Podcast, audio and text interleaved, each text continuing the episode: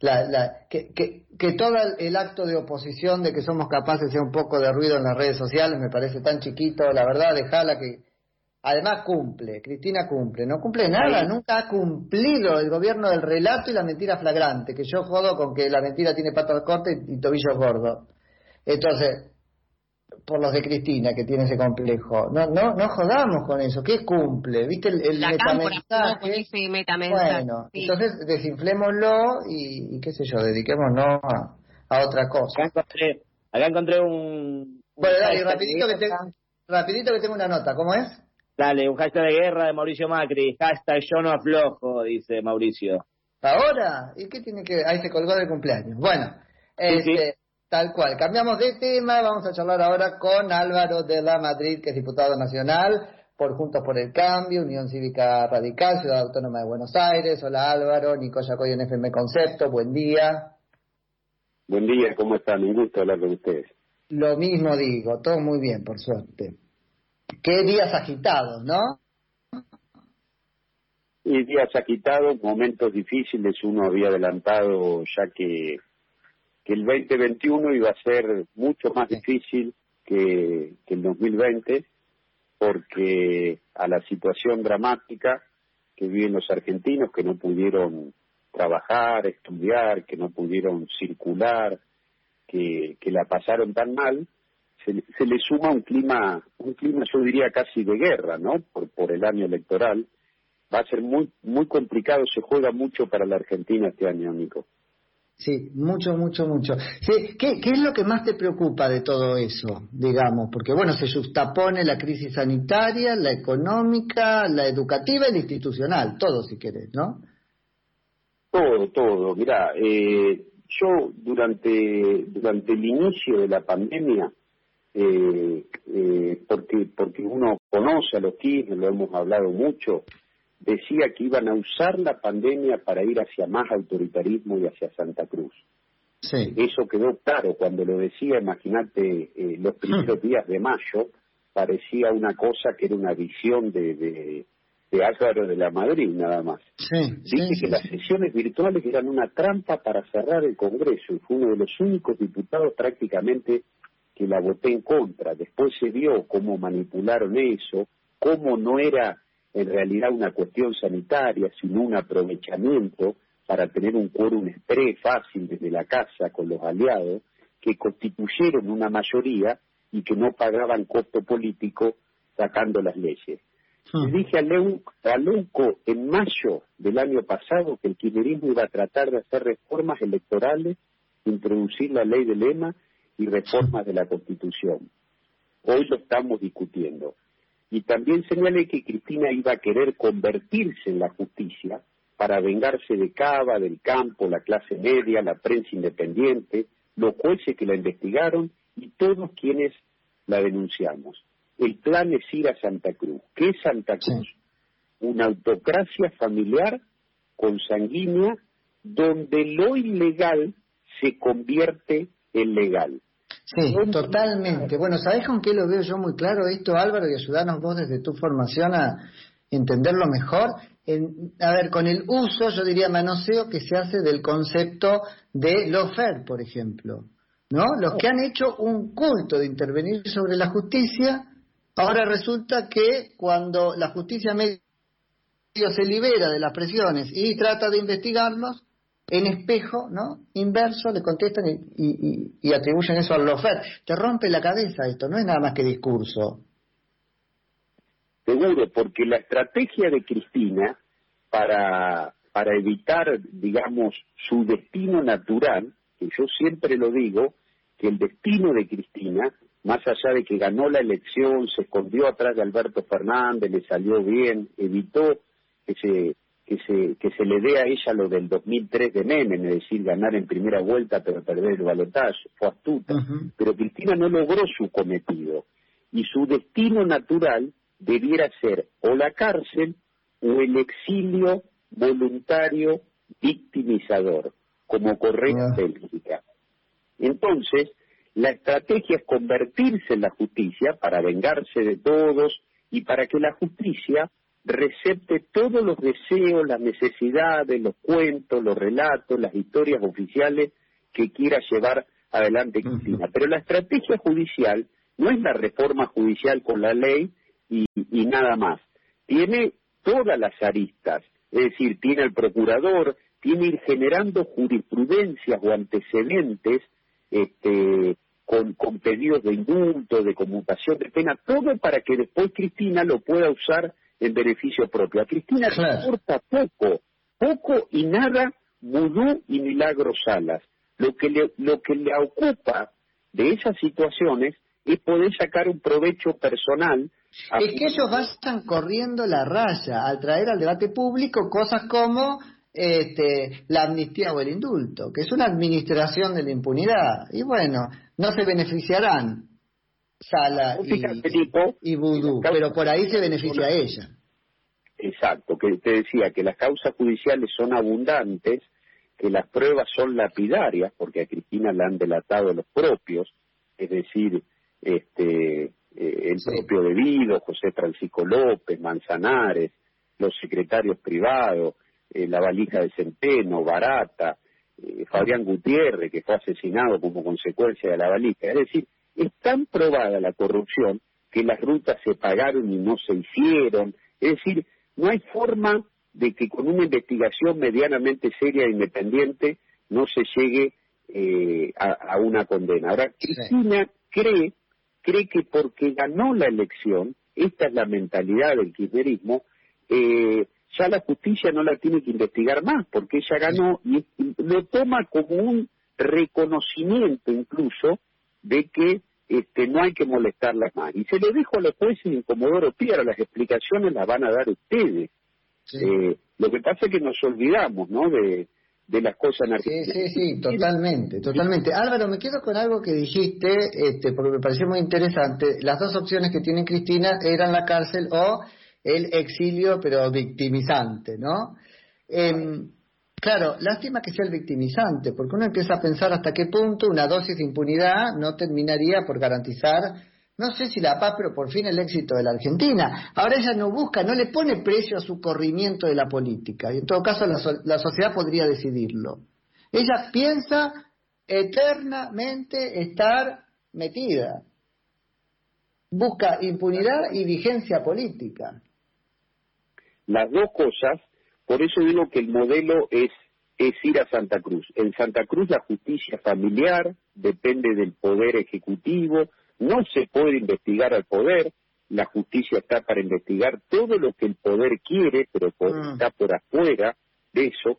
A eso quiere Cristina. Y las reformas electorales, eh, todo lo que lo que procuran hacer para ellos, después viene la constitucional, yo ya te la anticipo. Sí, pero sí. La constitucional. ¿Sabes qué van a decir? Que a los jueces hay que elegirlos en votación, ¿sí? Y que y que hay que hacer un, un, mejoramiento de, muchos institutos eh, constitucionales. ¿Qué es lo que quiere Cristina? Por eso yo digo, y lo he explicado haciendo docencia, cuando digo vamos a Santa Cruz, yo he escrito sobre Venezuela, de las violaciones de los derechos humanos, no es que Santa Cruz sea peor que Venezuela, solamente es más sofisticado, porque Santa Cruz, a diferencia de Venezuela, es la dictadura perfecta. ¿Por qué? Porque la gente cree que no está en dictadura. Eso es lo mejor que le puede pasar. Ahora, ¿qué, no, ¿qué pasa con eso? Porque yo ya estoy harto de la condescendencia con ese votante. Y bueno, eh, porque la gente votó, y con el Nacional tampoco, porque este acuerdo de impunidad, vos me decías, bueno, ella cree que este, ya fue reivindicada por el voto popular. La gente sopesó aumento de, este servicio público o impunidad para Cristina, y le dio la impunidad a Cristina. Tampoco podemos creer que, son, que, que todo el mundo es inconsciente de esa dimensión moral de la opción política. No, no, no, por eso que nosotros tenemos en la Argentina claramente, pero bueno, esto es largo, Nico, viene de 1800. Sí, re. Nosotros, tenemos dos países eh, dentro de, de la Argentina, dos países en pugna, ¿no? Que son, este, bueno, los que estaban con Rosas y la generación del 37, y de ahí para adelante siempre podés encontrar las dos. ¿Qué es, eh, digamos, el populismo que ve a la democracia como algo delegativo, el votante delega y se tiene que ir a su casa y manda el, el, el dirigente, y quienes queremos vivir en el, en el republicanismo, es decir... Que vos sabés que me, me, empujabas a esa dicotomía cuando hablabas de la posibilidad, vos ya lo das casi por hecho, de una reforma constitucional, porque ellos intentarán, eso es una caja de Pandora, intentarán hacer el modelo que quieren. Ahora vamos a discutir todo, porque a mí una constitución como la que quieren no me la imponen. Acá se, se, se discute la reconfiguración de la Argentina y a qué rincón nos vamos a vivir los que no vamos a ser sometidos por ese engendro. Claro, y después te pueden poner como en Santa Cruz, mirá, yo ya te lo adelanto, eh, el diputado allá es por pueblo, acá sería por circunscripción. Imagínate mm. que la provincia de Buenos Aires, cada pueblo elegiría un diputado nacional y te lo meten al diputado nacional en la boleta electoral en el medio entre el gobernador y el intendente. Con eso, imagínate la cantidad de, de, diputados nacionales que cosechan y te lo fundamentan en una cuestión democrática que dice que mejor que cada sección pueda elegir a los diputados este, nacionales que conoce y demás. Sí, sí, sí, con cero, el, el resultado de eso es una nula representación de la minoría. Nula, nula, y además este, un, un, un, un, un oficialismo que, que, que, se lleva todo porque parecería que ese diputado nacional es tan importante como, como votar eh, al gobernador. Por el lugar de la boleta es muy difícil cortarlo y prácticamente que lleva que lleva a, eh, un arrastre total. Pero yo te doy un ejemplo. En, lo que te quiero decir, Nico, ¿a qué se va? ¿Qué Santa Cruz? Que no haya posibilidad cierta, fáctica, concreta, tangible de discutir el poder. Que las elecciones sean una quimera, una farsa, y que aún un espacio opositor o coalición sacando más votos pueda este, perder la elección. Y, y si vamos a eso, se acaba la democracia porque no hay control y no hay contrapeso institucional. Pero está claro. Digo, Ahora, Álvaro, respecto de eso, porque las intenciones del oficialismo las conocemos, o del peronismo kirchnerista, lo que sea. Ahora, ¿qué pasa con la oposición? Hay una oposición ahí muy cercana a tu banca, no vos, pero casi el bloque, este, que está dispuesta a picar. A picar, digo, a, por ejemplo, la modificación de las fechas de las pasos. Entonces digo, no lo podés creer, porque excusas hay hasta para matar a la madre. El problema es no hacerles el juego. Yo no estoy de acuerdo con eso, este, no voté ese proyecto, este, y, siempre he dicho que las pasos se tienen que hacer en el momento en que se tienen que hacer. El gobierno no quiere este, modificar las pasos o suspenderla por una cuestión sanitaria para tratar o agilizar la elección. Lo quiere hacer para hacer trampa, incluso para no votar, porque yo no creo, digamos, la estrategia de mínima es prorrogar las pasos, la de máxima es no votar con el Estoy de acuerdo. Vos sabés que me pasó lo mismo que a vos en un programa de tele diciendo esto hace mucho tiempo y se me mataron de risa. Pero es lo que piensan. Uno conoce su matriz de pensamiento. Seguime con lo que te voy a decir, Nico. Con elecciones, repito, con elecciones y sin la reforma judicial, a Cristina se le complica su libertad. Ah. Porque se puede modificar la relación de fuerzas en el Congreso este, la justicia empieza a olfatear eh, en una eventual derrota del gobierno que, que, que, que, el oficialismo tal vez no continúe en el poder en el 23 y ahí este, las investigaciones no se detienen. Como el gobierno no tiene nada para mostrar, absolutamente nada para mostrar, ni siquiera el tema de la vacuna, que ya es un escándalo mayúsculo mundial, bueno, la verdad es que ya hasta hasta evalúan cómo hacer para no votar. Esto es lo que la gente tiene que hacer. bueno, ahí, en ese punto hay que ponerlo. Y lo que la oposición tiene que hacer es un no rotundo. Exacto, un no rotundo. Y, y, y Nico, lo he dicho hasta, hasta el cansancio. El objetivo de Juntos por el Cambio no es la unidad. La unidad no es el fin final. La unidad es una herramienta. El objetivo que lo tenemos que compartir, entonces no tiene sentido que venga alguien si no comparte este objetivo y el propósito es salvar y rescatar el país. Quien no cree que el país está en peligro, que la democracia está en peligro. Bueno, la verdad que no no comparte mucho el, el objetivo para mí, repito, de Juntos Estoy de acuerdo.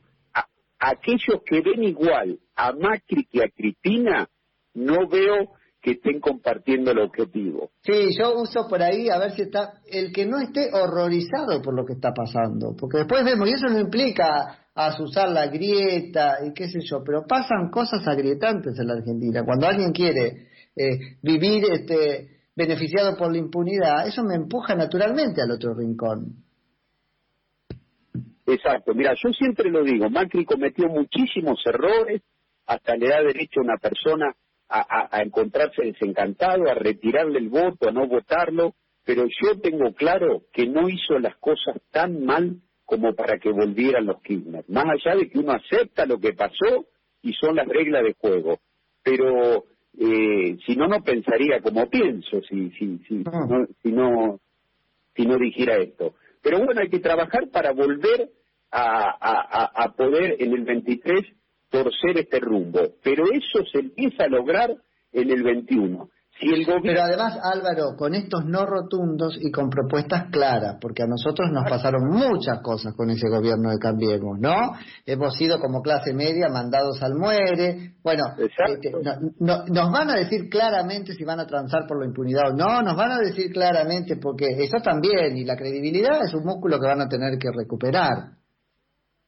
Pero claro, y sin miedo, porque hay que hacer política sin miedo, diciendo las cosas que hay que decir, dando los argumentos, las razones, este, animándose a debatir.